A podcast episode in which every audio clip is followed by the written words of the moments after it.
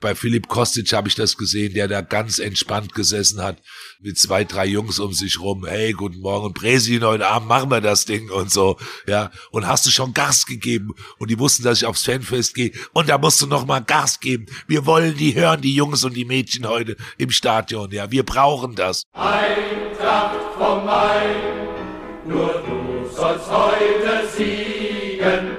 Eintracht vom Main, der Podcast für alle Eintracht-Fans, die mehr wissen wollen über unseren Verein, seine Geschichte und sein Umfeld. Wir freuen uns, Canton als Audiopartner für den Podcast gewonnen zu haben. Canton ist der größte deutsche Lautsprecherhersteller für hochwertige Hi-Fi, Multiroom und Heimkinosysteme mit eigener Produktion im Taunus. Bruder, schlag den Ball lang.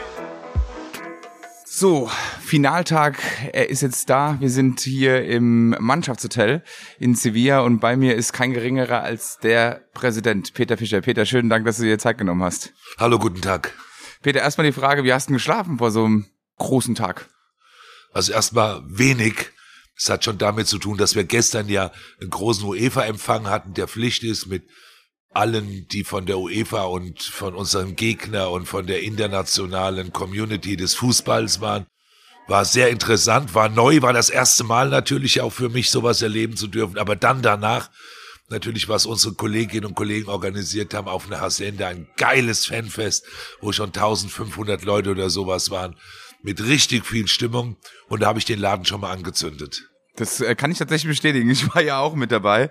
Peter, wenn wir uns mal kurz zurückerinnern, der allererste Podcast Eintracht von Main. Du warst damals mit Jan Strassheim, der allererste. Das ist so zwei Jahre circa her. Damals noch im Riederwald äh, haben wir es aufgezeichnet. Seitdem ist viel passiert. Äh, Die Corona-Pandemie hat nicht nur, sag ich mal, die Welt, sondern auch Eintracht Frankfurt so ein bisschen äh, ausgebremst. Wie hat die Eintracht es so in deinen Augen diese Zeit, diese zwei Jahre überstanden?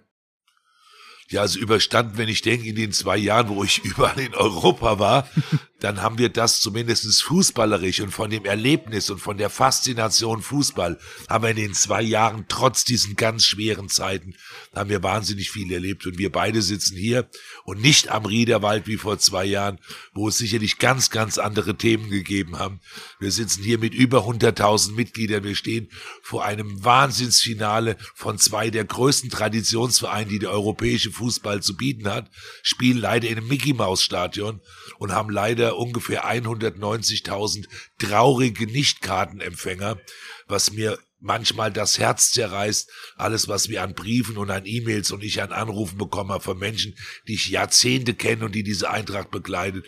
Also war ein Meer der Tränen und deshalb gilt es viel und umso mehr, dass wir denen, die so traurig sind und bei uns zu Hause im Deutschen Park oder hier irgendwo in der Kneipe oder auf dem Fanfest sind, dass wir diesen Pott heute Abend holen. Das helfen wir doch auf alle Fälle. Du hast schon die nächste Frage für mich perfekt eingeleitet. 100.000 Mitglieder. Das ist, ich will nicht sagen Untergang, aber es war so in diesem Halbfinale mit West Ham so an Anführungszeichen fast eine Begleiterscheinung. Aber man muss es tatsächlich mal so formulieren. Es ist ein absoluter Meilenstein, wenn man bedenkt, wo Eintracht Frankfurt herkam und wo man jetzt steht. Wo soll das noch hinführen? Also wir setzen uns jetzt überhaupt erstens mal nur als Ziel, es geht weiter, aber wir setzen uns kein Ziel, wo wir aufhören. Auf gar keinen Fall. Es ist ja bekannt, ich hatte äh, 2000 mit 4600 Mitgliedern. Das muss man sich vorstellen. Und wenn man sich das heute vorstellt, ich sehe immer unser Stadion und sage, das ist zweimal voll, wenn das zweimal ausverkauft ist, dass man sich mal Menschen vorstellt. Das sind unsere Mitglieder. Und das ist natürlich wirklich ganz groß. Und wir sind der 15 oder 16 größte Club der Welt, der Welt. Und jetzt wollen wir mal einstellig werden irgendwann. ja, auch in der Deutschland natürlich einer der größten. Es gibt momentan, hat man das Gefühl, so ein bisschen Schulterklopfen von allen Seiten, ja, von der Presse, von anderen Vereinen, von Deutschland, von, die sagen, ey, die Eintracht in der Europa League. Wie nimmst du das wahr? Also richtig ist eins, ich bekomme, ob das aus Thailand, aus Brasilien ist, ob das aus Uruguay ist, ob das äh, von einem Ex-Trainer aus Afrika, von Bernhard Lippert, der auf der Straße dort äh, die Fußballspiele angeguckt hat. Von allen Seiten bekomme ich unglaublich liebevolle und teilweise eigentlich auch schon fast Geschichten geschickt, wie man das erlebt, auf einem Hochhaus in Hongkong mit einer Party auf einer Großleinwand äh, Freunde von mir in Phuket, die einen Biergarten ausgeräumt haben und den als Eintracht Biergarten für die Spiele gemacht haben. Also es gibt so irrsinnig meine Lebenspartnerin ist Brasilianerin. Die kriegt von allen Seiten, kriegt die zugeschickt, wo die feiern und wie die Party machen, wenn die Eintracht spielt. Also auch international das Resümee, äh, was ich auch ziehen kann, was wir über die UEFA erleben oder von anderen internationalen Verbänden, von großen Clubs, die uns schreiben, mit so viel Anerkennung, was ihr macht und wie ihr das macht. Also das ist schon mehr wie Schulterklopfen. Da ist, glaube ich, auch ganz, ganz viel Respekt dabei, was diese Eintracht mit diesen wunderbaren Mitarbeiterinnen und Mitarbeitern, die das ja alles gemeinsam mit dieser Kraft geschaffen haben. Das sind ja nicht drei, vier Verantwortliche, sondern es ist ein Monsterteam in allen Bereichen, was dieses Ding anschiebt, wo es auch immer geht. Also da kannst du nur mega, mega stolz sein. 2018 waren wir auch sehr weit. Wir waren im Halbfinale. Wir haben sozusagen ans Türchen angeklopft. Äh, Chelsea hat dann leider die Tür zugemacht. Wie kann man die beiden Kampagnen Europa League vergleichen? Also ich habe so ein bisschen das Gefühl, die erste war so, ja, das war so von Anfang an und äh, diese jetzt hier, die ist noch mal keine Ahnung, es ist langsam angefangen wegen der Pandemie, muss man ja auch sagen. Und dann ist sie so explosionsartig. Kannst du das so bestätigen oder wie siehst du das? Klar, ich meine, wenn man das als Kampagne bezeichnet, was ein guter Begriff auf die erste ist, wir haben quasi gegen nur Champions League Mannschaften übrigens da gespielt. Das muss man sehen. Genau. Ob wir in Portugal, Spanien, England, egal wo wir Schachtan waren, die haben noch, ja. und Schachtan haben wir alle weggehauen. Haben wir alle weggehauen. Also keiner hat uns vor jedem Spiel irgendwie eine Chance gegeben. Haben gesagt, das sind doch Champions League mal und ihr tretet an. Nee, wir haben das also überall geschafft. Ich denke, ein großer Unterschied ist eins und hier habe ich vielleicht einen Vergleich zu 2018, DFB-Pokal haben ein Jahr vorher im Endspiel haben wir verloren und haben gesagt, wir kommen wieder. Wir kommen wieder. Wir sind ein Jahr später wiedergekommen, waren wir auch der klassischste Außenseiter. Krasser und, haben- geht's nicht. und haben die Bayern wirklich aufgefressen damit. Unvergessliche Momente. Ich nehme an, dass es vielleicht hier auch sowas ist. Vielleicht müssen wir zweimal kommen. Wir waren in Chelsea die bessere Mannschaft. Wir hätten das Endspiel gegen Arsenal 100% gewonnen. Die Das waren so schlecht. Die waren so schlecht und ganz Baku hat auf uns gewartet, weil es dort große Freundschaften und Beziehungen gibt. Vielleicht ist es hier genauso. Vielleicht müssen wir halt immer zweimal Anlauf nehmen, um einmal mit dem Pokal nach Hause zu kommen. Das wäre was. Wie fühlt, heute ist ja der Finaltag, der große Tag. Ich, du hast es schon angesprochen, die Leute sind verrückt. Wie fühlst du dich denn? Der Präsident an so einem Tag. Also das ist schon Fieber, aber ich denke, habe das vorher versucht, mit meinem Sohn auch so ein bisschen mit der Mannschaft noch ein bisschen gefrühstückt da äh, zu sagen, es ist in mir, das sind so toxische Emotionen, die gegeneinander auch arbeiten. Das ist auf der einen Seite natürlich diese große Zuversicht, diese wahnsinnige Freude und dieser absolute Glaube, wir machen das und ich sauf aus dem Pokal, der bekannte Fischerspruch. Auf der anderen Seite gibt es dann natürlich auch immer wieder vielleicht Angst und Bedenken, wie Fußball ist. Rote Karte, Eigentor, es Fußball und deshalb lieben wir ihn so. Er ist nicht kalkulierbar. Wir lieben diesen Sport und er kann eben auch mal ganz komisch laufen. Also sind da natürlich so Gefühlsebenen, die auch miteinander kämpfen. Bei aller Zuversicht zeigt mir natürlich viele Jahre dabei. Und wir haben im Fußball überall schon so viele Dinge erlebt. Es kann auf einmal ganz komisch laufen und wir spielen gegen keine Laufkundschaft. Das auf alle Fälle. Wie, du hast gerade gesagt, du hast mit den Jungs noch gefrühstückt. Wie erlebst du die Spiele denn in jetzt äh, so kurz vorm Spiel? Also auch Trainer und so. Monster relaxed. Hm? Also empfinde ich wirklich Monster relaxed. Es ist ein Lachen auf den, auf den Lippen. Du merkst so Freude. Also ich glaube, Boré war es, ah, der dann gesagt hat, der so ganz allein dann mal da außen noch gesessen hat am Garten. Ah, ich freue mich so auf heute Abend. Also du kriegst immer einen Timmy Chandler, der durchgeschlendert ist und sagt, heute Abend machen wir die Nummer hier klar. Bei Philipp Kostic habe ich das gesehen, der da ganz entspannt gesessen hat mit zwei, drei Jungs um sich rum. Hey, guten Morgen, Präsident, heute Abend machen wir das Ding und so. Ja, und hast du schon Gas gegeben? Und die wussten, dass ich aufs Fanfest gehe. Und da musst du noch mal Gas geben. Wir wollen die hören, die Jungs und die Mädchen heute im Stadion. Ja, wir brauchen das.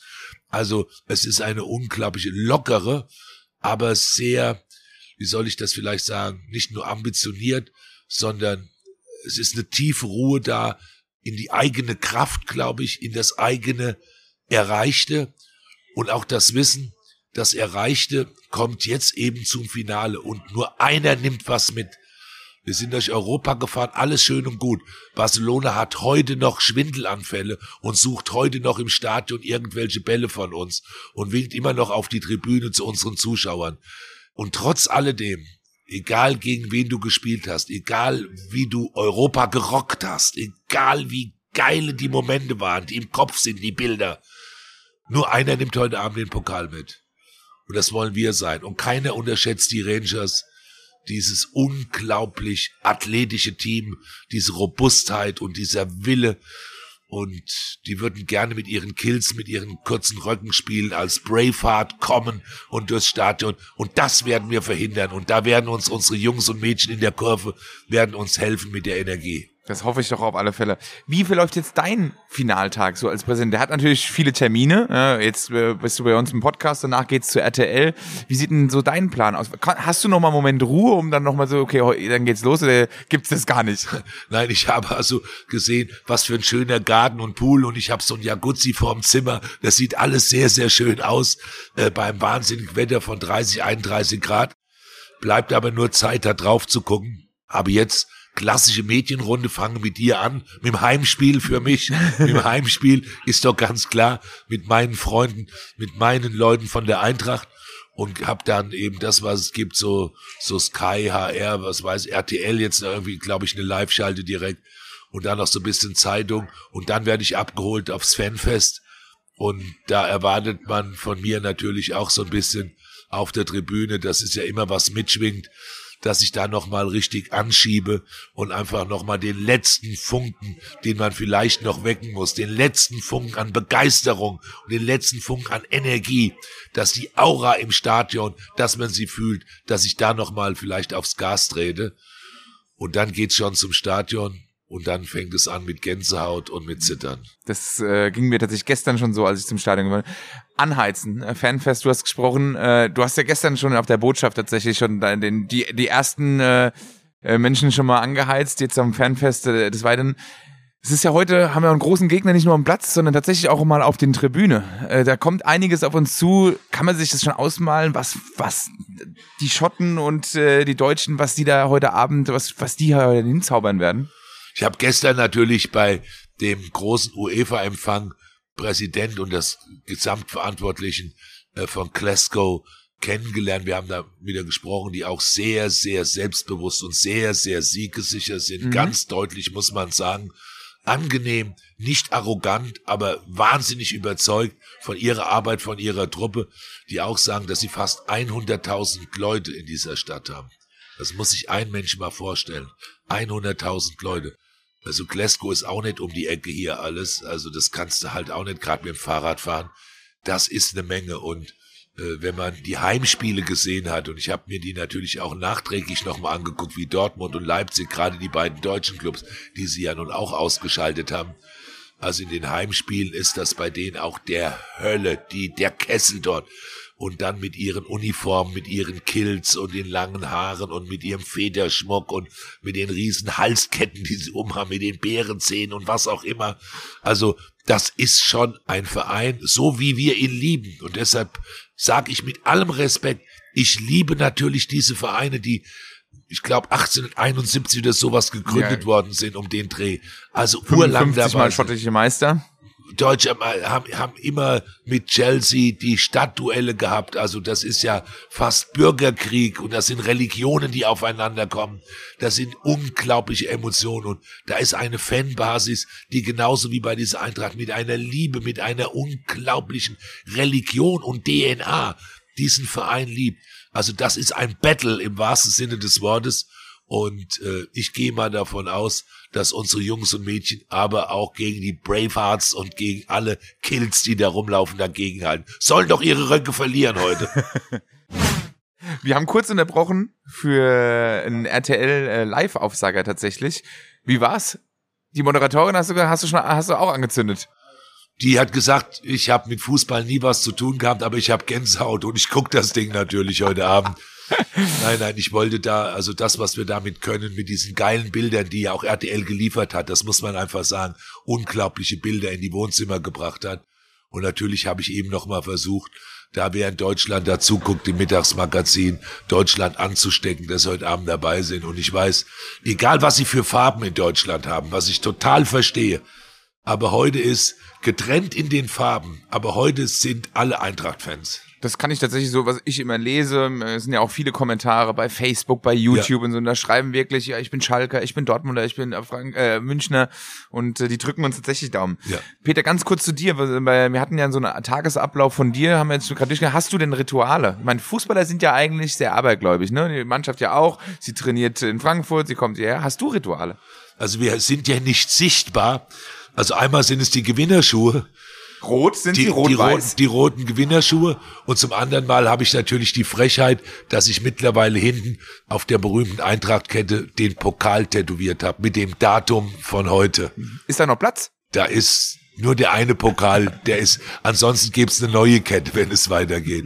Nein, aber das ist schon klar, die Schuhe sind bekannt und dann natürlich auch in die Ecke gehen zu unseren Fans, freuen, Hallo zu sagen, mich zu bedanken von Herzen, das, was sie für uns leisten, was sie für die Mannschaft leisten. Unser zwölfter Mann ist ja nicht eine Headline-Gebabbel, sondern das ist das, wie es die Mannschaft sieht und wie es die Fans sieht. Das ist eine unglaubliche Gemeinschaft und da freue ich mich drauf und das ist natürlich für mich auch wieder dann Gänsehaut pur. Da stellen sich diese Herrchen, das zu erleben an Energie und an Kraft, das, was in die Mannschaft gehen soll. Nein, das sind so die Rituale. Freue ich mich auch drauf. Mal ein bisschen plakativ, morgen Römer oder morgen Abend Couch?